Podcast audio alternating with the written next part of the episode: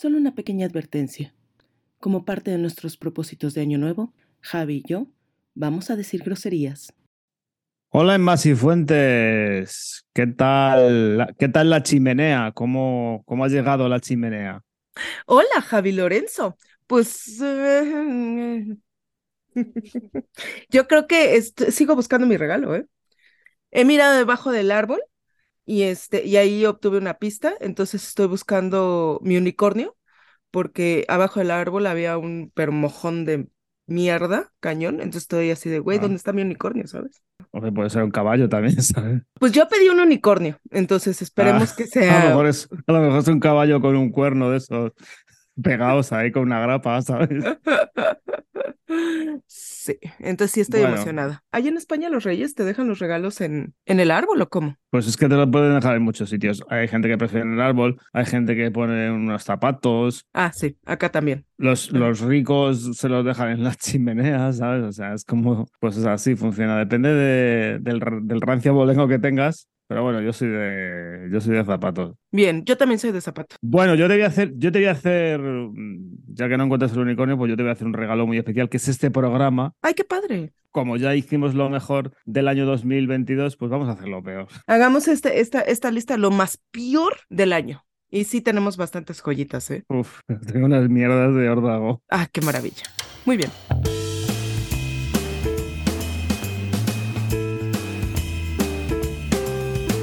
Comienza Tequila y Vermú, un podcast transoceánico con Javi Lorenzo y Enma Sifuentes.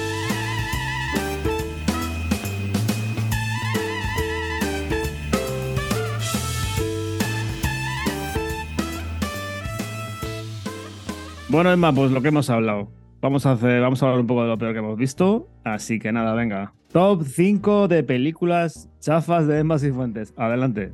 Yo aquí quiero mandar un saludo a César Rodríguez, porque él es el culpable de todo esto. Nos pudo haber este, ahorrado, ¿sabes? Un mal momento. Porque él fue el primero del grupo de amigos que vio esta película, Morbius. Dr. Michael Morbius, you've been missing for two months. When you're a stranger, Then you were found on a container ship that washed up off of Long Island. faces look ugly.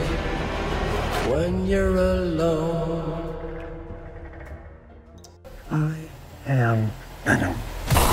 I'm just kidding. It's Dr. Michael Morbius at your service.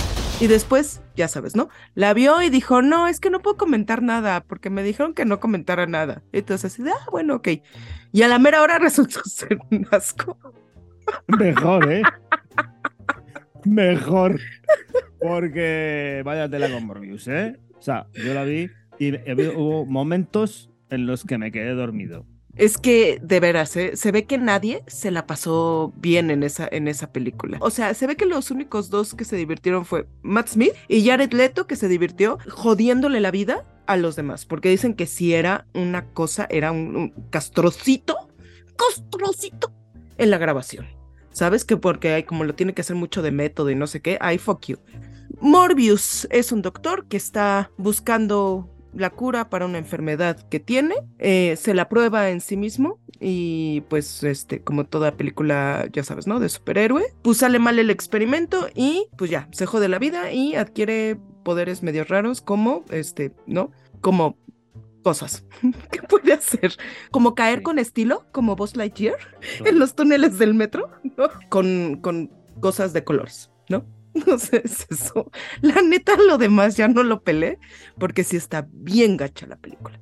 Es una cosa realmente triste. Yo además que no puedo con Jared Leto, o sea, como que siento que no soy lo suficientemente fuerte como para soportar una película de él sin caer en su culto, ¿sabes? Lo sabemos, lo sabemos. Porque, ay, qué cosa tan espantosa, Dios, de actor, de todo. Yo no sé qué coño le pasa a Jared Leto con los personajes estos de superhéroes. Que no le sale ni uno. No le sale nada. No escarmentó con el Joker y se mete en esta mandanga que tampoco la salía muy bien, que digamos. Tiene que regresar a su drama hollywoodense, ¿sabes? Este, Oscar Bate. A Requiem for a Dream o algún sitio de esos tiene que volver. Sí, un, un- un Dallas Buyers Club, aunque ese Sí, sí. personaje no es de mi agrado, pero algo así, porque no, qué cosa tan horrible. Bueno, Vas. te digo mi top 5. A ver, mi top, mi top 5 es eh, una película que no esperaba mucho de ella y acerté. La peli es Ambulance. Híjolas. I could use some help. My wife needs this surgery. This is real life. How's that right? You put your life down on the line for this country? You leave your family, your home? How much do you need? 231. How about more? Que yo esperaba mucho de, de- de una película de Michael Bay. Ay, también tú, ¿eh? ¿Por qué esperas mucho de una película de Michael Bay?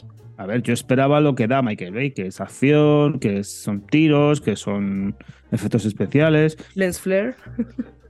Es una película excesivamente larga, casi son dos horas y veinte de película. No sé, luego la trama es que si tiene deudas de médico y un hermano adoptivo que está planeando un, un robo y no sé qué. Está como muy, está como muy lioso, ¿sabes? Como muy tal. La única que me gusta de la película es Eiza González, que hace de la enfermera que va con ellos en la ambulancia. Viva México. Y ya está, no me gusta nada más. ¿eh? La vi como mero entretenimiento y no me entretuvo nada. Eso es lo que me choca de Bueno, a mí, a mí Michael Bay me choca, la neta, ¿eh? Sí, todo, todo, todo lo que hace. O sea, lo ves y ya sabes que va a ser la gran explosión, el lens flare, este, la toma de 360 grados, el zoom in a, a la cara de, de tu héroe. Por ahí hay un video en el que hacen así como que comparación de varias películas y Sí. la misma, lo mismo en todo, ¿no? O sea, es la misma carrera, lo único que cambia es pues, el, el fondo, ¿no? El paisaje. Entonces, sí, a lo mejor quiso irse por otro lado decir, "Hmm, los voy a sorprender, Pues no, ¿no? a mí no me sorprendió. ¿No sé, lo logró? digo. No. Bueno, Emma, pues danos tu número 4, top 4 de Massey Fuentes. Yo también así, esta también era así como para, ¿sabes? Pues para palomear y a lo mejor y sí, sí funciona para la palomita y eso. Pero sí les quedó bien de la colita. Y es Jurassic World Dominion. Humans and dinosaurs can't coexist. We created an ecological disaster. es, es por momentos, ¿sabes? Inteligente en el suspenso y en la acción, y por momentos súper aburrida, ¿no? Porque está como que dividida en dos líneas, o sea, hay como dos historias. Una es la de Chris Pratt y la Bryce Dallas, ¿cómo se llama? Howard. Este, este, Bryce Dallas Howard.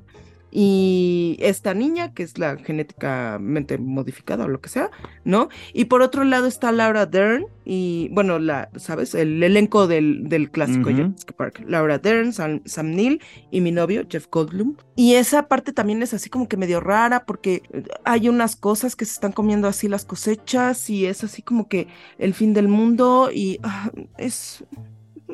Es todo en todas partes al mismo tiempo, ¿sabes? Pero en mal plan.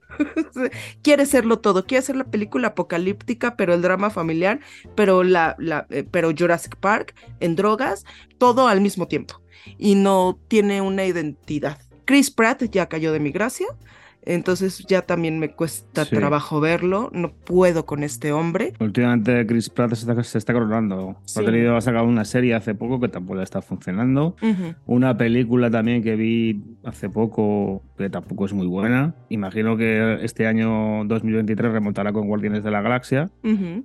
Yo debo decir que no la he visto. Fue una película que cuando se estrenó aquí en España no me llamó mucho la atención.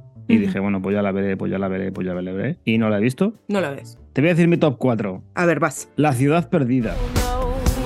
Loretta Sage is missing. I'm gonna rescue her. I just want her to think of me as more than a cover model. Start living dangerously. Alan, what are you doing here? We're here to save you. Es una, es una comedia con Sandra Bullock y Channing Tatum. Y hace un cameo Brad Pitt y tal, que es, que es lo mejor de la película. Ajá. Sea, ver a Sandra Bullock haciendo de Sandra Bullock y haz- ver a Channing Tatum, pues haciendo de, Ch- de Channing Tatum, ¿sabes? O sea, la he escogido porque me pareció tan sumamente insulsa y los chistes tan sumamente chuscos que para dos horas de película, pues se me hizo eterna. Pues de va que ella es una escritora, entonces escribe un libro que es como acerca de una ciudad perdida y tal, no sé qué. Entonces él tiene como protagonista a un galán Y Channing Tatum interpreta a ese galán como en la ficción, ¿sabes? Entonces me la puse Y- para echarme el rato y, la verdad que, que la, la cagué.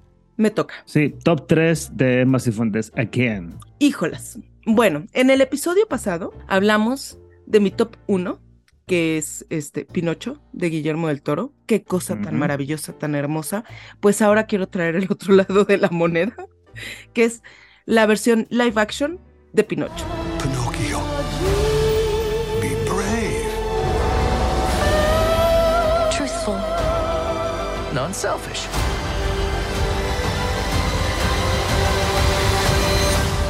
You will always be my real boy. Dirigida, ay Dios, por este cuate que yo siento que ya está fallando. Lleva 10 años, yo creo ya, mm, sí, como una década, sin atinarle. Este, Robert Zemeckis. Qué cosa tan espantosa, por Dios. Agrega personajes que no aportan nada a la historia, a la trama, nada. El, la, la animación es pésima. Hay momentos en los que Gepetto, que es interpretado por Tom Hanks, carga a Pinocho ni siquiera se ve que lo esté tocando, se nota que ahí le superpusieron ahí con, con por computadora y, y, se ve el truco. El hada que es, eh, Cynthia Erivo, que la, que la adoro desde que hizo la de ¿cómo se llama? La de Harriet, que es fenomenal actriz, cantante y lo que tú quieras, pero me choca que aparezca tan poquito, porque, bueno, en la película animada de, de Disney, pues el hada aparece más veces y lo ayuda más y lo que tú quieras, ¿no? Y aquí es así como que, pues ya, nada más aparece para, ¿sabes? Darle vida al muñeco ya. Pepe Grillo está pésimo, horrible, no sé qué le pusieron en la cara que parece que trae un antifaz, no sé, es rara. Pero una de las cosas que sí me molesta mucho este live action es que creo que da los mensajes equivocados. Porque en, la, en el Pinocho original de Disney, sí Pinocho toma decisiones eh, por, sí, mucho por ingenuidad, por el, este sentido de aventura que tiene, por este, este también eh, naturaleza infantil, ¿sabes? Que tiene. Uh -huh. Y vive las consecuencias de esas decisiones, de esas malas decisiones. Y con el live action hay momentos en los que sí está tomando buenas decisiones y se le castiga. El niño sí quiere ir a la escuela, bueno, la marioneta, ¿no? Quiere ir a la escuela. Pasan cosas que no están fuera de, de su control, que es lo que hace que termine en, en, este lugar. Tienen a los niños ahí para explotarlos y demás, ¿no? Güey, la, la decisión que tomó Pinocho es la correcta. Hay momentos, por ejemplo, en los que el mentir le ayuda, ¿sabes? A salvarse. El, el, hecho de que haga algo malo le da después una recompensa. Entonces, como que ahí, como que el compás moral, ¿sabes? De la historia original. Está como que medio torcido, ¿sabes? ¿Tú crees que CMX ha hecho un inversamente proporcional a? Yo creo, mano, porque si sí hay momentos en los que dices, no, güey, o sea, pero ¿por qué le pasa esto si él iba bien? Si él tenía toda la buena intención, si tomó la decisión correcta, ¿sabes? Que ya después haya fuerzas exteriores, ¿sabes? Que lo, que lo, lo impulsan hacia otro lado, es otra cosa, pero el niño no es, ¿sabes? No es el mismo Pinocho que en la, en la animada. Pésima. Odia a Tom Hanks, odia a este Gepetto, horrible. No, no, no, no, no la vean, evítenla. ¡Evítenlo! Nada, pues evítenla. De nada. Vale, pues eh, te digo mi top 3. Sí, vas. Me quedé un poco con el, con el culo torcido con esta película, porque yo sí que había tenido muy buenas sensaciones de, de Asesinato en el Orient Express, ¿vale? Y... y te estoy hablando de Muerte en el Nilo. Sí, sí, sí. Someone is dead. The crime is murder. The murderer is one of you. Que ya te digo que yo iba con muchas expectativas, o sea, me pareció tan aburrida, tan sosa, tan. O sea, Gal Gadot está súper desaprovechada. Eh, yo no sé qué le pasa a, a, Kenneth Branagh en esta película, que pierde todo el encanto que tiene en el que en Asesinato en los pies, lo pierde. O sea, sale tu amigo Armie Hammer, que hace un papel mal, malísimo. ¡Ay, qué malo está! Está fatal. Vaya que se retire ese güey. Se nota que los decorados son, están hechos, son súper digitales. La única que me gusta es Annette Bening. Mm. La única. Y bueno, un poco de Mama Gay. Pero porque yo tengo mucho cariño a Sex Education, decepción total. Yo creo que le afectó el escándalo del Armie Hammer, ¿no? la han de haber parado, frenado, y después han de haber dicho, bueno, pues retomémosla, han de haber calculado que cuánto les costaba quitar al Army Hammer, han de haber dicho, bueno, pues sigamos, han de haber, te, ha de haber tenido un esfuerzo ahí de edición un poco fuerte, ¿sabes? Yo creo sí, que, que, por ahí fue, va. Fue por esa época, sí. Entonces, sí. yo creo que le había afectado bastante. Pues qué bueno. Bueno. Que le vaya mal. No le, no le contrates, ¿sabes? Hostia, tiene- no he visto el documental, quiero ver el documental solo por lo que me has contado, pero uf, me cuesta, ¿eh? Me cuesta arrancarlo. Bueno, pues seguimos con el top 2 de películas de Emma Cifuentes después de hablar de este señor tan majo. Remonta, remontanos esto porque qué horror, qué horror de payo. Híjolas, pues yo te traigo mierda al doble. Al doble. Por favor, dame esta mierda que la quiero. Hijos, mano, dos mojonzotes que se estrenaron en este año, así, junto con Pegao, ¿sabes? Y estoy hablando de 365 días aquel día y 365 días más, creo que se llama la tercera parte. I'll do whatever I want with you. No. I will do whatever I want with you.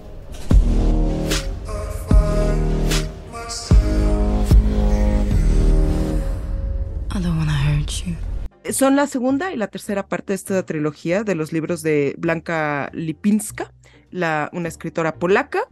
Eh, ya hace un par de años habíamos tenido 365 días y la premisa es que este güey, que se llama Máximo, es un mafioso, Tiene nombre de mafioso, sí. sí, italiano, ya sabes, ¿no? Joder. Un mafioso que se obsesiona con una mujer que se llama Laura, la secuestra y le dice, Coño. te voy a tener aquí encerrada 365 días hasta que te enamores de mí. Mm, esa es la premisa de la historia. Vale, empezamos.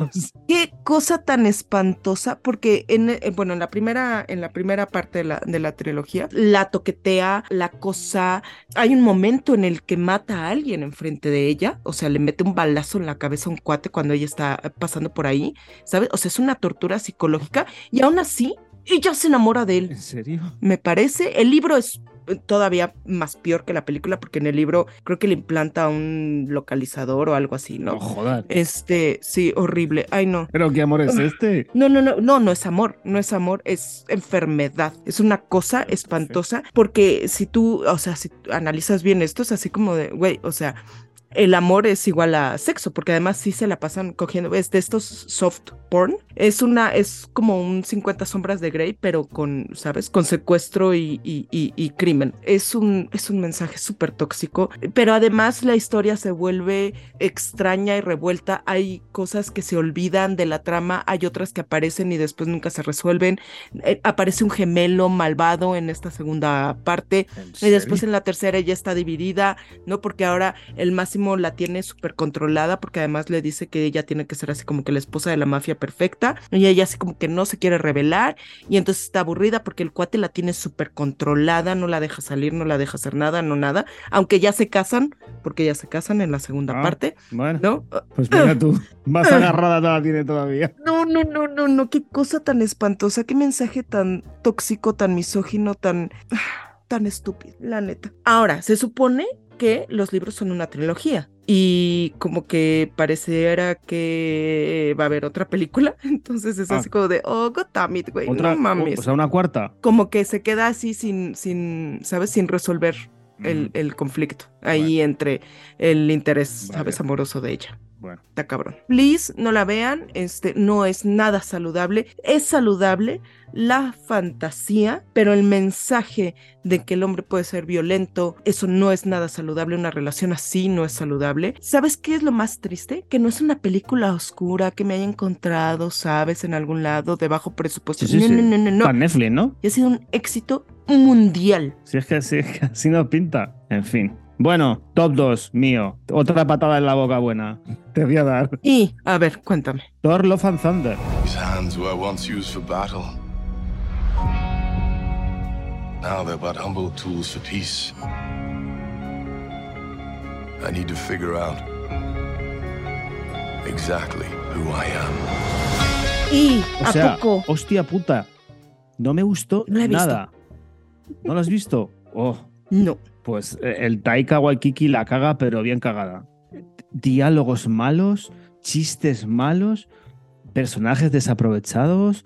Russell Crowe parece Baco. Solo le falta la bota. Chris Hemsworth irreconocible. Yo no reconozco, o sea, no reconozco al Thor de Thor Ragnarok al de Love and Thunder. O sea, me parecen dos personas diferentes. Natalie Portman, hola, ¿qué tal? Tessa Thompson tampoco me gusta. Mira que estaba muy bien en, en la anterior y está fresca y está divertida y aquí está como forzada y todo eso. Christian Bale también súper forzado y tal. No me gustó nada, nada, nada. No me enganchó nada, nada, nada, nada. O sea, yo que tenía muchas expectativas de ver Love and Thunder, dije, hostia, me lo voy a pasar de puta madre. ¿sabes? Y ya te digo, como te he comentado antes, venía de, de Thor Ragnarok, que Thor Ragnarok me, me lo pasé en grande, o sea, con, con todos. Y me encuentro esto que es, joder, una puta caricatura de mierda que no entendí. O sea, ahora, no sé, no, no, no le cogí el punto. Cállate, y ya ves todo el mundo enamorado de Taika Waititi después de, de Ragnarok.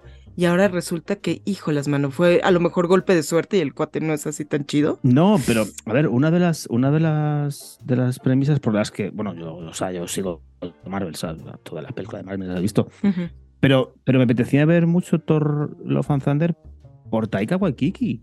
Creo que la caga porque se lo intenta llevar al eh, intenta hacer ese mismo humor diferente que tú sí le puedes aplicar a, a lo que hacemos en la sombra, pero que aquí no, no lo puedes hacer con un superhéroe. Y, y- y ya te digo, está o sea, a Chris Hemsworth unos chistes, unas, unas bobadas a veces. O sea, No me digas. te lo juro, o sea, yo no lo reconozco. Te, te juro, digo, este no es Chris Hemsworth. O sea, este no es Thor, me lo han cambiado. O sea, chorra a más no poder. Y luego Natalie Portman, jo, es que están todos tan desaprovechados. No me gustó nada. No conecté, no me enganché, nada, nada, nada, nada, nada, nada, nada. Horrible. Salí con una decepción. No sé, ¿sabes? O sea, a lo mejor la ves tú con tus ojitos, con tus ojitos así ¿Hermosos? hermosos y tal, entonces a lo mejor dices, pues tal. Pero yo. yo no. No, no, lo, no lo compré. Híjolas, la voy a ver. A ver, y ya te contaré. Venga, espero A ver tu- qué tal. Espero tu crónica. Bueno, ciérranos el capítulo de, de películas chafas del año 2022 en Masifuentes con tu top 1. Pues ahí te voy. Si 365 días estaba tóxica, esto está más peor. Está más peor. Te traigo Amor Redentor o Redeeming Love. No sé de qué me estás hablando. Who is she? That's Angel. Finest girl west of the Rockies. I have to meet her. You are not What's your pleasure, mister? Truth is, uh, I didn't come here for for that. Está basada en un, en un libro, en una novela eh, de una escritora cristiana que se llama Francine Rivers y ha causado revuelo por ser una historia un tanto erótica, ¿sabes? Pero cristiana. Entonces, Oye, oye, oye, oye, oye. Espera, espera, espera. Que eso de erótico cristiano, erótico cristiano, me llama mucho la atención. Cuenta, cuenta. imagínate que causó súper mega revuelo, ¿no? O sea, bueno, el libro ya lleva tiempo, pero la comunidad cristiana sí es una onda, este, es un libro muy famoso, es un libro muy recurrido porque cuenta la historia de amor, y estoy haciendo otra vez comillas con mis dedos, Sí, sí. entre Gomer y Oseas, que es la historia de este hombre al que Dios le manda, le, le ordena, ¿sabes? Tomar como esposa a una mujer pues de la vida alegre, una prostituta eh, Francine Rivers escribe este Redeeming Love, lo lleva a los 1800 en la, en la época del Gold Rush en California, de, este, de estos, este, estos años en los que todo el mundo empezó a migrar a, a California para buscar oro. Sí, sí. Entonces, Ángela, Angel, ¿no? Ella de chiquita va y se la vende a una, a una madrota para que le entrene ¿Pero qué clase de cristianismo es este? el cristianismo hipócrita de siempre. Perdón, sí, perdón. Ya la, la llevan con la madrota para entrenarla para ser una prostituta y se vuelve la mejor prostituta del pueblo. Y entonces Miguel va y le reza a Diosito y Diosito le dice, quiero que tomes a esa mujer como, como, como tu esposa. Y entonces Miguel la empieza a tratar de conquistar y va una y otra vez al burdel para decirle, cásate conmigo, cásate conmigo, cásate conmigo, y la otra se, se, se, se niega. Hasta que en un momento sí, la golpean y cuando está toda droguis, el cuate sí se la lleva, o sea, la secuestra, le dice, bueno, pues ya cásate conmigo, y ya la otra le dice, bueno, sí, ¿por qué no? Y se casan Todo muy cristiano, todo muy cristiano, sí. súper cristiano. El tipo la trata de la chingada. Siempre le está reprochando que su pasado, que no sé qué, este, no quiere consumar, eh, eh, ¿no? O sea, no quiere tener sexo con ella porque se, este, se está esperando que ella de verdad lo ame, porque la forma en la que ella tiene sexo es impura. Entonces todo el tiempo le está reprochando esta vida que tiene, le da, le da apodos, este, o sea, es horrible, ¿sabes? Pero al final la moraleja de la historia es que una mujer que es fácil, que es, ¿sabes? Este, que es una perdida, que es una, eh, es una persona sin moral, puede redimirse si un hombre cristiano la ama. Es el mensaje más tóxica de qué película tan espantosa, tan dañina, tan misógina. Qué cosa tan horrible. A mí los cristianos me acojonan, ¿eh? Porque además llega un punto en el que se supone que él no quiere, sabes, tener sexo, porque ese sexo que ella, ella tiene, como no lo ama todavía, es impuro. Y a la mera hora, pues sí, ¿sabes? Te digo, Diosito baja y le dice, güey, consuélala, mira, está triste, consuélala y ahí es cuando consuman el amor, el, el, el, matrimonio más bien, ¿sabes? Él se siente pues ya casi casi que realizado, pero de todas formas sí le reprocha porque lo hicieron sin que lo amara, porque ella es una perdida. Ay, fuck you, fuck you, Francine. Ay. Francine Rivers, go to hell. Ay. Go to hell, güey. Qué cosa tan espantosa. El mensaje yo creo que más me choca es que una mujer puede superar y olvidar un abuso eh, sexual, traumas infantiles, tanto golpe si un hombre la ama. Y eso se me hace el peor mensaje. No tomarás el nombre de Dios en vano, ¿no? Mis cojones. Mm, mm, Sí, y los míos. Fuck you, Francine Rivers. Fuck you. Bueno, pues me la apunto. Me la voy a apuntar. ¿Dónde está? ¿Dónde puedo encontrar Sí, para que la veas. ¿Dónde está? Sí, no. ¿En alguna plataforma así? ¿Dónde está? En Netflix. Está en Netflix. No jodas. Ha sido, ha sido el boom en la comunidad cristiana. En mi lista de favoritos me la voy a poner. Me da curiosidad que en la comunidad cristiana están eh, debatiendo si sí se debe ver o no la película, no por el mensaje tóxico, misógino, violento, sino porque es que tiene escenas de sexo y es bien difícil encontrar una película cristiana que sea limpia y pura. ¿Por qué chingados le tienen que poner escenas de sexo? Tiene dos, dos escenas de sexo. Esto no es apropiado para los cristianos, güey. Esto no es apropiado para la humanidad. Pero a ver, Punto. pero vamos a ver. Esto no va a haber quien lo remonte ya, pero bueno, te tengo que traer mi top 1. y ahí queda la Vas. cosa. También está en Netflix, pues si la quieres ver, ¿sabes? Sea, Ay, sí, sí. a ver. Es una peli que se llama Vuelta al Insti. When I was in high school, I had the perfect life. I was already cheer captain. I had the hot boyfriend, and all that was left was prom queen. Que sale, bueno, sale Rebel Wilson. Eso te digo todo ya. Es una mierda tan grande. No te puedes imaginar. O sea, Rebel, Rebel Wilson es una niña pija de estas que es animadora y todo eso, ¿sabes? Que es la más guay y todo ese rollo. Y claro, como es la más guay, pues tiene, tienen enemiguitos y todo eso. Y en una de, en una de estas que están haciendo los bailecitos estos que hacen ellos allí en, en- de las de las cheerleaders y todo eso, pues llega, una, llega una amiga y le pega una cacho de hostia y la tira al suelo y la deja Mortimer. Y se tira 30 años en coma. Ah, ya sé cómo se llama. El año de mi graduación aquí en México. Bueno, claro, se despierta, eh, se despierta y tiene 39 años, ¿sabes? Y habla, habla como una niña de, de 10, o sea, borde, chusca, o sea, de todo. Bueno, pues tiene la brillante idea de que como no acabó de graduarse, lo que quiere es volver al, volver al instituto para graduarse.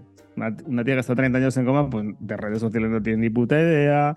Todo lo payaso que se puede hacer, se hace. Hijo. O sea, y además, que lo, lo más gracioso es que Rebel Wilson se le da muy bien esa mierda, ¿sabes? Hay momentos que, me- que me recuerda tanto a Melissa McCarthy que son como Ujú. dos, dos gotitas de agua. Es, esos chistes tan de caca, culo, pedo, pis. Más peor todavía que eso, o sea, te lo juro, o sea, es que y además el final. eh, el final es tan, tan, tan predecible. O sea, es que lo ves, Ujú. en el minuto 5 ya sabes lo que va a pasar. O sea, es una cosa tan espantosa. O sea, yo me quedé a verla. Ya por.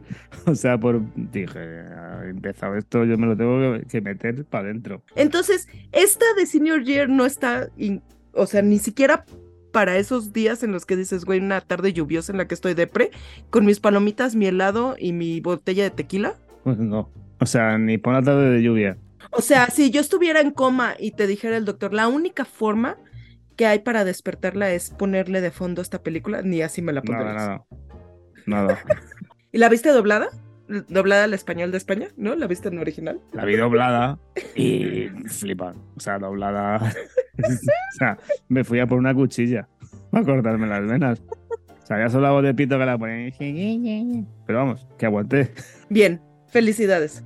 Aguanté hasta el final. El premio al heroísmo de 2022 va para Javi. Me jode, ¿sabes? Porque sale Justin Harley y ese tío a mí me gusta mucho, ¿sabes? Porque DC sale lo gorda, ¿sabes? Ajá. Y aquí parece imbécil. Y Ajá. dices, pero tío, o sea, yo vengo de ver a Kevin, macitas, un actor de, de renombre y todo eso, y le ponen aquí como un subnormal. O sea, es que me lo tiran al suelo. Bueno, pues eso, vuelta al Insti. Está en Netflix. Vean, amiguitos. Besotes a Rebel Wilson. Quítense la cabeza y pónganse un pimiento. Bueno, pues este ha sido el top. De películas. No está mal. Putas mierdas todas. Está cañón, pero bien apestosas, mano. Cañón. Venga, bueno, pues esta vez si quieres empiezo yo. ¿Te parece bien o qué? Vas. Bueno, número 5 para, como no podía ser de otra manera, Resident Evil. Joy can be a miracle pill. An antidepressant that cures OCD, lowers anxiety, and increases focus. But the drug contains the T virus. And the T virus can make monsters. 28 minutos de serie me duró. O sea, al minuto 28 dije, esto no, no lo puedo sea, Híjolas. mira que me costaba ver las películas de Mila Jovovich. O sea, no me divertí nada. Y media hora que se me hizo un año. Y dije, madre mía, yo no estoy para perder el tiempo. O sea, me queda muy poco tiempo de vida ya. Yo no estoy para, para perderla con Resident Evil, esta serie malísima. Me da vuelta a ver, no pienso verme ese, ese leño ni de coña. Híjolas. ¿Que se supone que iban a hacer más temporadas? ¿Crees que sí siga? A mí me da igual cómo siga. Es- y, con, y con razón, ¿eh? Porque es malísimo. Es que no pude aguantarlo. Y dije, se acabó la fiesta. Y si hay una temporada segunda, pues muy bien, como si hay cinco. Yo no pienso ver más. Y es- ya había mucho hype, ¿no? Con eso. Sí. Porque era así de ya viene la serie. Sí, sí, sí, le le habían dado mucho bombo en Netflix y tal, y Resident Evil, la nueva serie, va a ser mucho mejor que las películas y tal, no sé qué. Pues no. Bueno, dame tu top 5, Emma. Mira, yo esta también la voy a pasar rapidito, porque qué cosa tan espantosa. The Terminal List de Amazon Prime. What happened? They're all gone. Everybody's gone. Igual, el mismo problema que tengo Chris Pratt como James Reese en este, mm, que es una historia basada en un libro de un, de un ex Navy SEAL. Eh, eh, es Chris Pratt en su, en su momento más republicano, más trompiano, más, más conservador. Sí, entiendo, el primer capítulo es un poco lento. No te construye, te construye más bien mucho y no te, sabes, no hay ese, ese, ese rush. Hay gente que sí la ve muy entretenida ya del, dos, del capítulo 2 o 3 para adelante, sí, y entiendo por qué. Sí, eh, sí hay un drama ahí policíaco, hay una, ¿sabes? Una historia de conspiración y de este héroe solitario, ¿no? Que va a ir en contra de las instituciones, ¿no? A las que pertenece. Es maniquea, es absurda, en momentos también es lenta.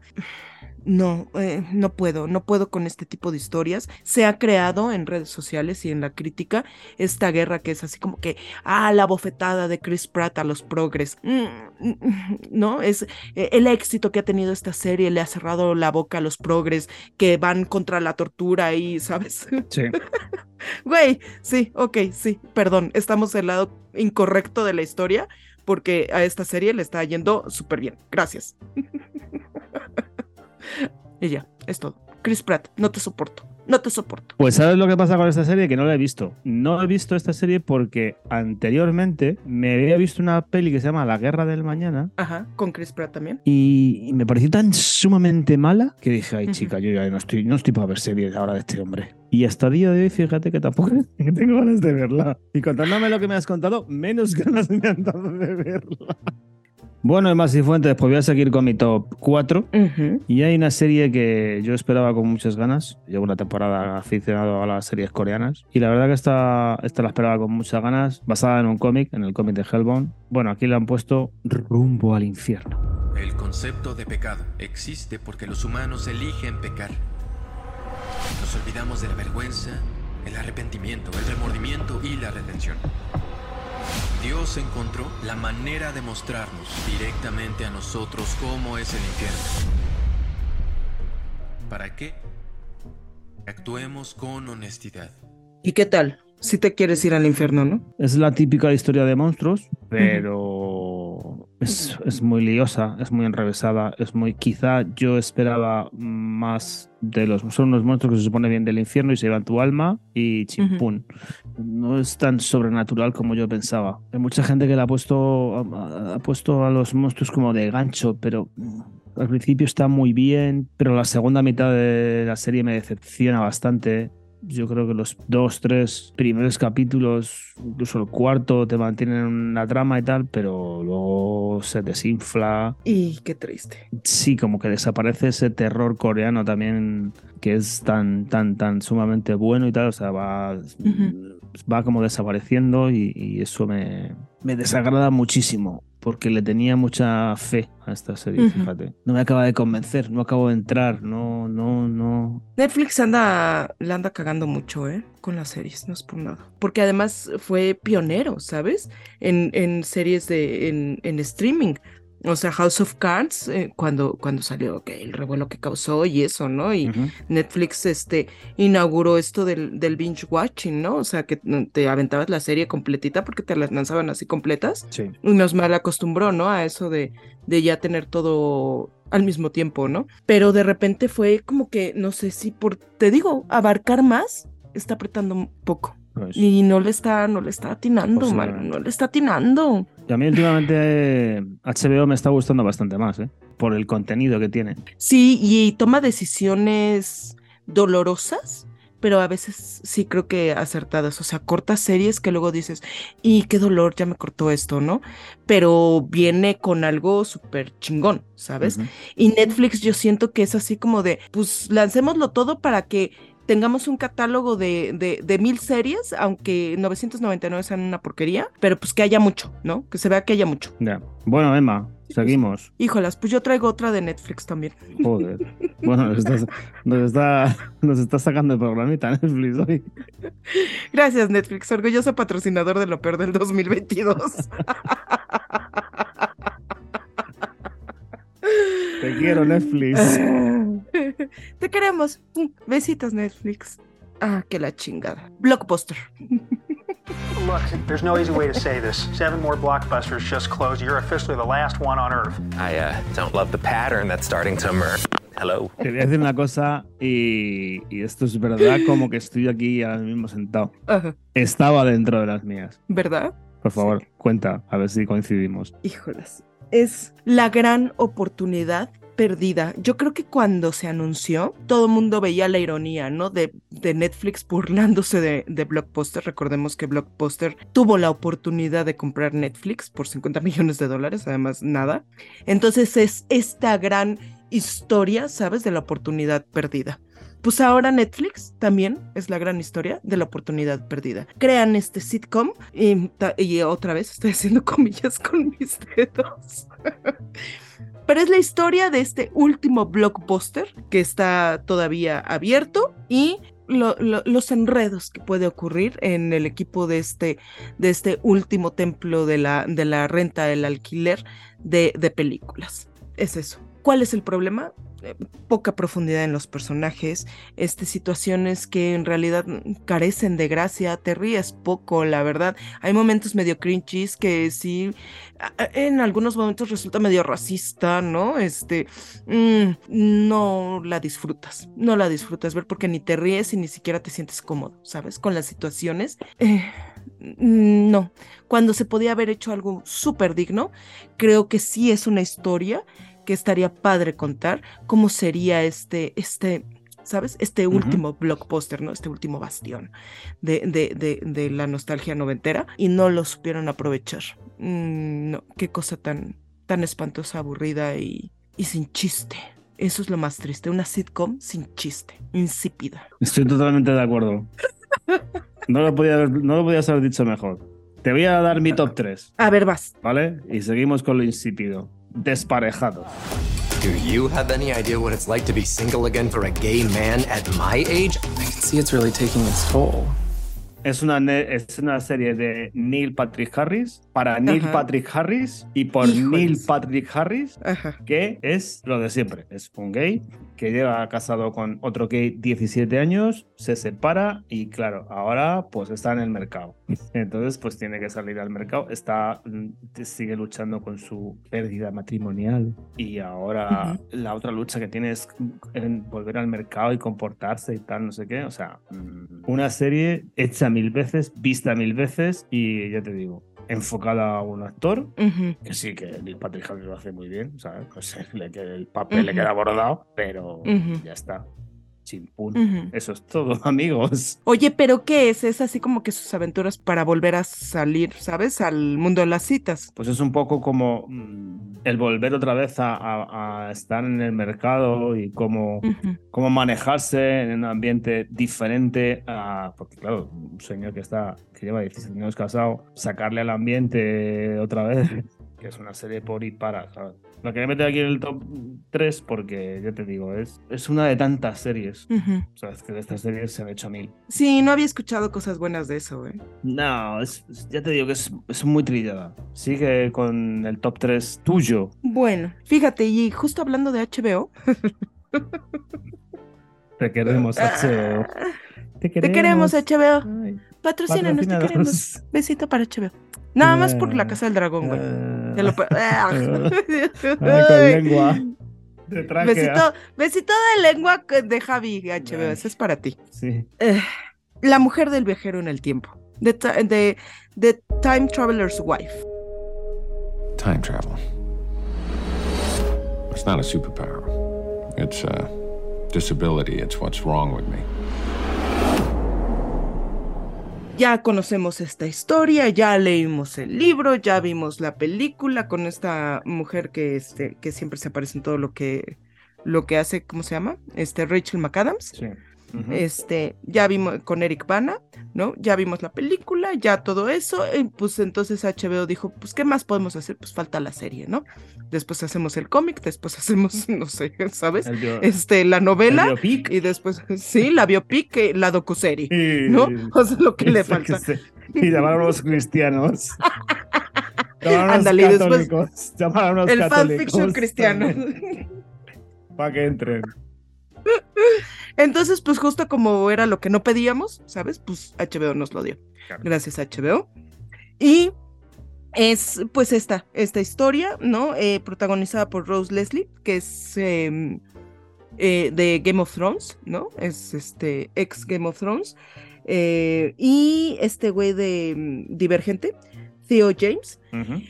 Ah, Pues es eso, es la historia de esta mujer que eh, se enamora de el viajero del tiempo. Cero química entre los actores, es eh, demasiado, o sea, es, es una serie, güey, o sea, para contar esta historia que ya te digo, en el 2009 nos contaron en dos horas, en menos de dos horas. No me chingues, ¿sabes? No necesito 10 capítulos para volver a vivir esta, esto. Mm, Esta mal dirigida, mal escrita, mal actuada, no, qué cosa tan espantosa. No sé si vaya a haber, es- yo había leído que ya, o sea, la cancelaban después de esta primera temporada y decían "A- adiós. Pero por ahí vi así como que un video así de, nada más que no le di clic porque dije, "Ay, güey, adiós, ¿no? Pero así de, ay, ¿qué podemos esperar de la segunda temporada de La esposa del? No, no, no podemos esperar nada, Nada, nada, nada. se puede esperar de esta serie. Nada. ¿Qué esperar cuando estás esperando? Ay, qué cosa tan Ay, espantosa. Bueno, pues espérate, espérate.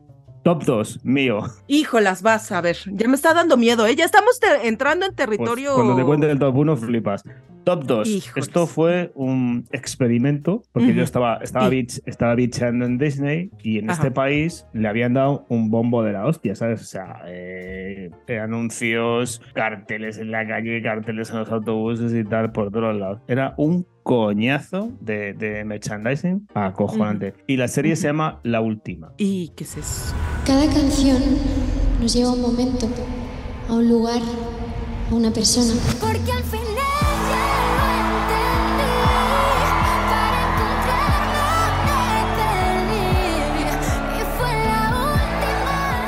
El primer capítulo son 50 minutos, creo que aguanté hasta el minuto 40. Ujú. Los protagonistas son Aitana. Aitana le han puesto Ocaña porque es el apellido suyo. Aquí Ujú. es, es- esta tal Aitana es una cantante aquí, parece ser que es muy conocida. El otro día creo que llenó el, el Wizzing de muchachos. Ah, y es la, la, la, del, la que canta con el. La de Monamur, ¿no? Esa, Mon esa, esa, esa, Ya. esa, pues está. Y, Y sale con, con el novio en la vida real, que es Miguel Bernardeo, que si has visto en 1899 sabrás que sale en esa serie. Y bueno, solo decir de esta serie que es la tonadillera versus o busca eh, torero Ujú. punto dos punto cero veintidós. Aquí una temporada que las tonadilleras y los toreros pues se juntaban así Ajá. a la buena fin y, Ujú. y esto es un poco más o menos lo mismo. Ella es una cantante que trabaja en un- una movida de no sé dónde y él es boxeador. Ella quiere ser cantante, la cantantan y, y ella le conoce a este y se hacen ahí pareja y tal, no sé qué. Y ya está. Dije, madre mía. Luego le han dado mucha bomba porque cuando la estrenaron estaban juntos y a Ajá. la semana siguiente se habían separado. Ujú. Digamos que estuvieron ahí aguanta- aguantando el tirón para que estrenaran la serie y le dieran bombo. Me da mucha pena porque sale Luis Taera en esta serie. Y Ujú. como ya te dije en el podcast anterior, eh, me parece el, uno, el mejor actor ahora mismo Ujú. español. Y si te digo la verdad, no sé qué coño pinta aquí. Y luego también me encontré a Jorge Perugorría, tía, que hacía que no le veía a ese actor. Que aquí tuvo un, un pelotazo tremendo. No sé qué pinta. Tampoco, tampoco sé qué pinta aquí. Pues esa es la última. Pff, Híjolas, no se me antojó nada, man. Es que es una serie, vamos a ver, es una serie hecha para. Yo creo que es para más para teenagers. Gracias por, por, este, por el aviso. Gracias por sangrarme los ojos 40 minutos. Pero para que veas lo buen actor que es Luis Zara, que, que Luis Zara está para lo bueno y para lo malo. Ahí está. Ahí está, Ahí al pie del cañón. al pie del cañón. Al pie del cañón, al borde del aviso. Se aprende de lo bueno y de lo malo. Ay, voy yo, Top 2. top 2. Te traigo una joya de este canal que ya debería cambiar su nombre porque ya, o sea, que es TLC, Travel and Life, creo que es Travel and Life Channel. Y de repente se volvió el canal del morbo, ¿sabes? Y empezaron a sacar estos así como que realities, ¿no? De eh, familias que son medio, como que medio disfuncionales, ¿no?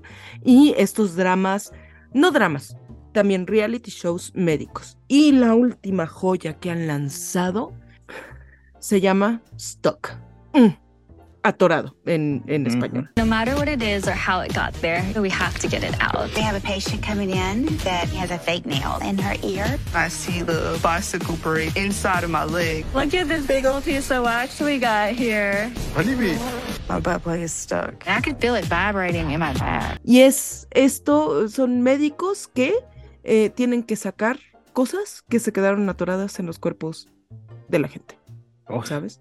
Entonces es el cuate que tiene un insecto metido en la oreja, ¿En el cuate que tiene una... Sí. Y entonces pues es eso, es el reality show del médico que tiene que sacar la verruga, el insecto, el clavo, la no sé qué, la no sé cuánto.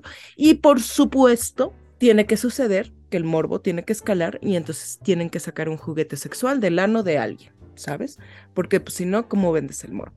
Entonces ya llega un punto en el que dices, ugh, ahórramelo, please, no gracias. Creo que este programa ya es así, bueno, no, a lo mejor el que sigue, es ya la cúspide de, de lo, del, de lo desviado que está ese canal. Qué cosa tan espantosa, porque todavía hace algunos años, a lo mejor 10 años, decías, bueno, te te paso este reality show del pastelero, ¿no? Del, del chef body o lo que tú quieras, pero ahora ya es así como que, ay, pues este, la, la, la poligamia con el cuate este que tiene a las tres esposas, este, la mujer que tiene a los, a los ocho hijos, este, las bodas gitanas, este, las parejas de no sé qué, los eh, intercambiadores de no sé qué que andan con el pitbull, o sea, güey, ya no saben qué más historias, qué, qué más realities sacar. Y creo que esto ya es así como que la cumbre de decir, güey, mm, lo, lo que nos importa ahorita es el morbo.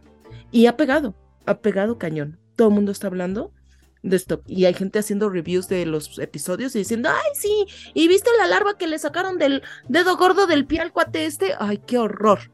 No, gente, no, no caigan en eso. Aquí hay algunos programas Ajá. Que los echan en, en canales aquí como el EN o el... Hay otro que se llama Boom. Canales de estos Mm. que son, son como sucedáneos de canales importantes, ¿sabes? El Divi- Ajá. Divinity, todos estos. Bueno, Ajá. los que están en España sabrán a qué me refiero. Bueno, pues aquí traen eh, algunos programas que son así también un poco, ¿sabes?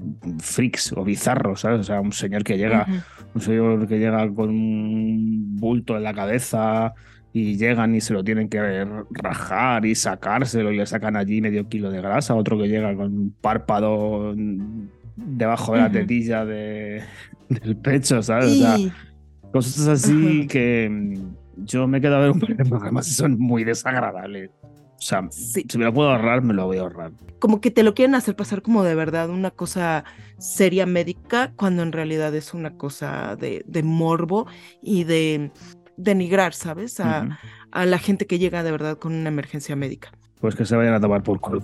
Ay, sí, fuck you, TLC. Bueno, pues top 1 de las series este año. Redoble. O sea, ¿cómo conocí a tu padre? This is the story of how I met your father. It was hard to live in the moment in 2022. There was always someplace else you could be, someone else you could be with. Y qué triste. Hostia puta. Qué mala. Qué, qué mal recreada la nostalgia de cómo conocía vuestra madre. O sea, eh, eh, intenta ser antigua como era la otra, pero a la vez intenta ser moderna como la época actual y la, y la cagan. Cero chispa. Todo es tan superficial. Hilary, Duff es tan superficial Ujú. y hay veces que, que parece una actriz de cartón.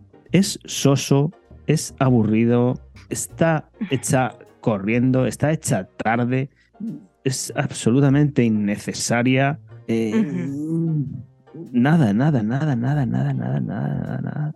No, no es inclusiva, está fuera de, de- de contexto. La visión que Todo tiene, mal. todo, todo, todo, o sea, la visión que tiene del amor hacia los personajes no es nada contemporánea, nada, nada, chirría muchísimo, nada, nada, nada, nada, o sea, no sé qué han querido hacer aquí. O sea, bueno, sí sé qué han querido hacer aquí, que es eh, engancharse al tirón de cómo conocía vuestra madre, pero es que la cagan. Y además, es que es una cagada detrás de otra. Y yo me vi los 10 episodios ¿eh? Ay, de la primera temporada, que son 20, 20, 22 minutos, pues mm, que eso me lo vi en dos tardes. ¿Y si va a seguir? No lo sé. Espero que no. Arrastrado, arrastrado, ar- ar- arrastrándome viendo los capítulos, ¿eh? Mira, yo sé que las comparaciones son odiosas, ¿eh? Pero es que no me quedaba más remedio que compararla con la otra. O sea, es que es el puto sol y la luna, no me jodas. Es que no tienen nada que ver. O sea, qué decepción. ¿Qué serie más innecesaria? Es, es la serie más innecesaria que yo me he visto este año. Oye, pero no se supone que este iba a ser así como que la el punto de vista de la mamá. Claro, por eso se llama ¿Cómo conocía a tu padre? ¿Y sí? No, es diferente. O sea, no es el punto de vista de la mamá, No. de cómo conocía a tu madre. No, tu porque madre. está trasladada a el año pasado. O sea, Ah. traslada la historia a la época del dos- a 2000, creo que es 2021. Ajá.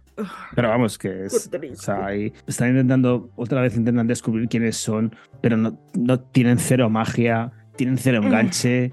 Qué desilusión. No esperaba que fuese como la otra, obviamente es muy difícil. pero no esperaba que fuese tan, tan sumamente mala. Y mira que cómo conocía a su madre es este, no ha envejecido muy bien, ¿sabes? En temas de, ¿sabes? De, de, de feminismo y, y lo que tú quieras, ¿no? Pero sí tiene un humor bastante particular. Y la gran promesa de cómo conocía a su padre era eso, o sea que ahora te iban a contar desde el punto de vista de la mamá todo lo que había vivido antes de encontrar a Ted Mosby, ¿no? Y ahora resulta pues que es una historia pues ahí aparte completamente diferente, de, todo saber qué. A ver, la- en defensa de cómo conocía a vuestra madre, también hay que decir que es una, es una serie que son nueve, te- nueve temporadas. Fue de 2005 hasta 2014, ¿sabes? O sea, eh, es normal que siendo una serie que cuando empezó tenía hayan pasado 17 años, es normal que cierto tipo de cosas ahora le hayan hecho envejecer regular. Es que está... Desde el minuto uno se ahorca, se ahorca y desde el minuto uno se suicida. Además es que están viendo cómo se está suicidando, están viendo cómo está subiendo al árbol, poniendo la cuerda, yéndose a por el taburete, metiéndose la cuerda por el cuello, Ujú. Y nadie le dice, no, detente. y definitivamente pegándole la patada al taburete y ahorcándose directamente y nadie le está diciendo, oiga, mire, Parenas es buen, Parenas es buen hombre, ¿sabes? O sea, nadie le dice, oiga, es que está usted haciendo mierda, ¿sabes? Eso a, a mí, ya te digo, me cabrea muchísimo más. Y Ya. esa es la serie del año. Dame lo que Yo tengo tienes algo tú. peor. Dame lo que tienes tú. Ah. Emma. Top 1 de Emmas y Fuentes en series este año, por favor, dámelo todo. Algo más peor que eso. Joder, peor ya. Sí. ¿Que es de cristianos? ¿Todos cristianos o qué? No, no, este es más así como Los de, cristianos. Qué graciosos. de depredadores sexuales. Joder, Emma. No me lo jodas, me lo, va a, me lo va a dejar por el suelo. Vaya programa, lo vamos a tirar. Este programa lo vamos a tirar por los suelos. Venga, cuéntame, ¿cómo te gustan estas cosas? Pues yo te traigo de otro canal que también ha ido en picada. Yo me acuerdo cuando chiquita, ella ni eh, tenía cosas interesantes, buenos programas documentales, tenía este, estas eh, ondas de bia- biography, ¿no? Era una de las, de las series que a mí me encantaba ver, y hice eh, 40 minutos en la biografía de alguien, ¿sabes? Súper importante. Y de repente eh, tomó esta tendencia que, que tiene TLC también. Y creo que aquí sí la cumbre de lo, de lo tóxico, inapropiado y, y dañino fue este programa que se llama Adultos Adoptando Adultos. Her father had passed away years before, and I just felt a need to help her in some way. Unfortunately, I could not pursue that first young lady because I actually started having feelings for her. She was a very beautiful young lady. Ay, ¿por qué? Ay, ¿por qué? ¿por qué me suena? Me suena. ¿Te suena? Sí, háblame un poco de él. Ah, por Dios. Eh, duró tres episodios. Lo reti- retiraron la serie eh, eh, después de, de que se levantaron ciertas este, como que preocupaciones en torno a una historia en particular. Es una docuserie que sigue a adultos que están buscando ser adoptados, ¿sabes? Por familias. Hay diferentes historias. Hay una que, este, que en realidad de la madre adoptiva, porque ya había sido, eh, eh, eh, ella fue adoptada y la madre adoptiva así como que no le agarró mucho cariño y entonces había ahí como que mucho, ¿sabes? Resentimiento y entonces busca este, otra adopción pues para darle a sus hijos una abuela, ¿no? Y hay una señora que quiere tener nietos y entonces pues dice, ah, pues aquí podemos hacer algo, ¿no? O sea, hay varias historias. Hay un cuate que tiene un fideicomiso y no tiene pues, a quién heredarle, ¿no? Y entonces está buscando adoptar a alguien, ¿no? Que pues lo cuide en sus últimos días y heredarle pues toda su fortuna, ¿no? Pero hay un caso, que es el de Danny Hoff y su esposa Christy, que eh, deciden adoptar a una eh, mujer embarazada, 20 años, de Austria. Y entonces hacen todo el proceso para adoptarla. Ella Ajá. necesita, porque ella está súper sola, entonces necesita, pues, este, ¿sabes? Porque está a punto de ser madre y no tiene a nadie en la vida. Y se conocen en una red social, en un chat dedicado precisamente a adultos que buscan ser adoptados. Ahí es en donde la conoce y la traen a Estados Unidos. Y desde el principio, ¿sabes? Empiezan a sonar las alarmas. Este cuate eh, se sabe por las entrevistas que dan los, los, lo- los protagonistas, ¿no? Que ya ha sido infiel, que incluso intentó adoptar a una eh, adolescente de 18 años en el pasado, pero no se lo permitieron porque empezó a, a desarrollar sentimientos por ella. Y aquí, hijo, las manos, cringe after cringe after cringe. O sea, qué cosa tan espantosa. Le habla así de, ay, quédate aquí porque me gusta abrazarte, porque eres súper tierna y dulce y no sé qué y no sé cuánto. Este, la ponen, la esposa arregla que afuera de la casa haya un, ¿sabes? Como una camper, como un trailer, ¿no? Este, un trailer home, para que ella pueda tener su privacidad y estar, ¿sabes? En un lugar independiente ahí en el patio. Pero el cuate instala cámaras de seguridad, entonces la tiene grabada todo el tiempo. Es, ah, es súper cringy el tipo, es, ¿sabes? Eh, Se le nota ahí la lujuria por la chava. La chava está así como de, pues sí, yo necesito pues que alguien me, pues me cuide, ¿no? Porque estoy sola y eso. Y el cuate la ve con una lujuria. Ay, qué cosa tan espantosa. Después de que... Ay, qué asco, ¿no? Asqueroso. Y ahí fue donde, o sea, como que la gente empezó a decir, güey, ¿qué pedo aquí? O sea, alerta roja, güey, este cuate está traficando, ¿sabes? Con personas. ¿No? Y este, y, y, y lo, y lo disfraza con que pues quiere adoptar a esta mujer, ¿no? Hay una escena en la que llega, ella eh, la reciben en el aeropuerto y ella abraza primero a la, a la esposa, a Christy, la, la chica, Ileana se llama, abraza primero a la esposa. Y el cuate se queja y dice, ay, tuve que esperar mi abrazo. Cuando soy yo, como que el héroe, ¿no? Que la está salvando de, de, de, de su, ¿sabes? De su situación. Y, y me Por tuve que esperar mi abrazo. Ay, qué cosa tan espantosa. Le llegaron tantas quejas a A&E que tuvieron que, que retirar el programa, te digo, tres episodios después de que, lo, de que lo lanzaron. Lo peor del 2022. Y una muestra de cómo estos canales que se dieron cuenta de que la cultura pues no vende, ¿no? Se fueron al extremo y dijeron, pues órale, pura basura. Bueno, pues estará muy bien. El top. El top mierda. Vamos a llamar el top mierda. ¿Cómo ves? Pues es lo más peor del año. Pues es que no tengo palabras. No tengo palabras para este tipo de para este tipo de asquerosidades y de cerdadas y de Y de, ¿sabes? O sea, sí, no, horrible, sea, horrible. Luego les no sé- una foto del güey, del güey este. Ahora, Sí, en bueno. nuestra cuenta de, de Sí. Twitter, arroba tequila vermú, les voy a poner una foto del cuate, así los ojos de lujuria que le ponen a la, a la Eliana. y ponle motherfucker debajo. Y le pongo fuck you. Fuck you, Hoff. Eh, no sé por qué, no sé cómo puede haber este tipo de programas ahora. O sea, Ajá. no sé a quién le pueden alimentar estas cosas. A mí personalmente no me alimenta nada. Mm, Nada. Creo que son malos, creo que son dañinos, creo que no hacen ningún bien a nadie y, y se lo podían meter por el culo. Y ya, y nada, fin, fin del top. Pues yo espero que el 2023 venga con, con cosas más chidas. Que el año que viene, Ujú, por estas fechas, podamos hacer un top de lo peor, ujú. pero más digno. No es por nada, yo Bueno. sí estoy, yo sí estoy, yo sí estoy contenta. O sea, a pesar de estas, de estas como que mierditas, ¿no? Que, que han, que han salido y mierdones, ¿no? Que han salido. El 2022 fue un año padrísimo. Este, yo estoy muy contenta de que estemos aquí en el podcast y voy a hacer, voy a, voy a sacar así la lista de toda la gente a la que le quiero agradecer por escucharnos, por acompañarnos, por, ¿sabes?, estar aquí con nosotros.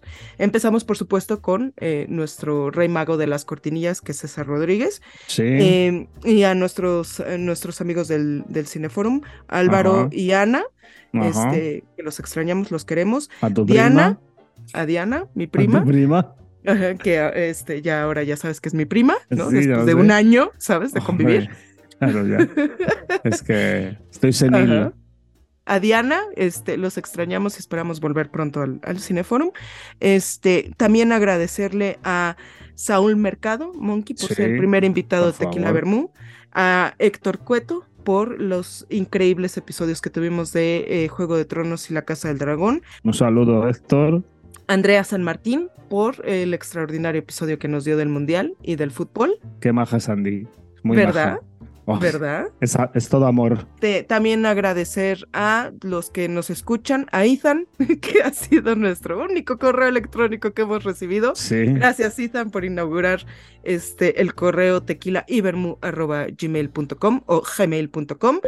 Eh, a Fernanda eh, Ramos, a eh, Guerrero y a Diego porque este, sé que nos escuchan y que tienen ahí sus debates y demás y sus quejas, ¿no? De, de lo que este, Sí, opinamos. ustedes Pónganos a parir, Sí. que es la única forma de aprender.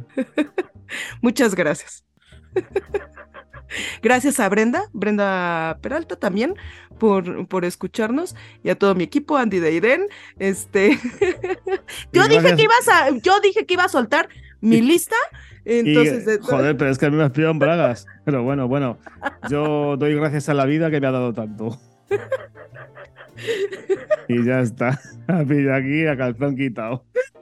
Bueno, ¿despedimos el año o qué? pues yo diría, ¿no? Adiós 2022. Gracias por tanta mierda. Hola 2023. Hola 2023 y The Y Last nada. of Us, que es de las cosas. ¿Qué, ¿Qué es lo que te emociona del 2023? Yo sí quiero ver esta de The Last of Us, creo que sí es de lo, de lo más esperado. ¿Qué más te emociona? Quiero ver lo que hay de Marvel.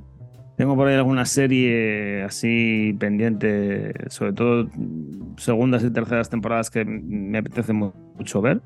Fíjate que 2022 fue súper especial para mí, porque a mí me encanta, una de las cosas que a mí me encantan, que me fascinan, que llenan mi vida de luz y de alegría, cuando estoy viendo algo y digo, ojalá hagan el documental, y luego hacen el documental, soy muy feliz, soy muy feliz cuando me pasa eso.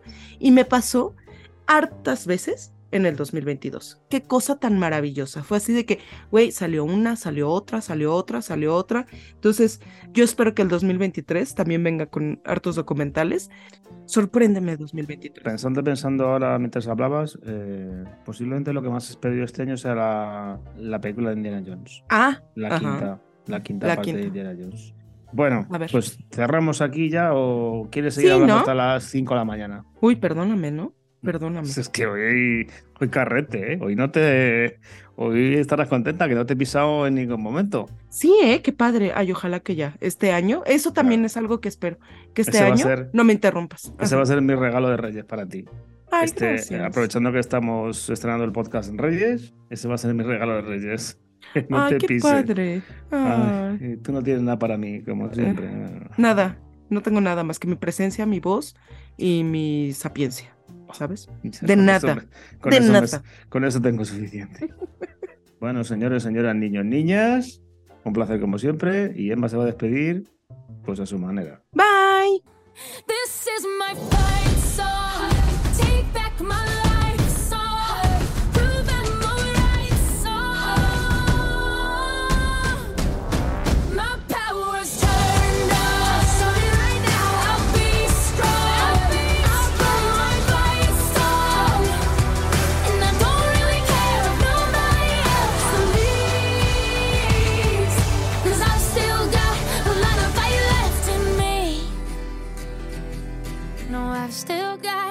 lot of fire left in me.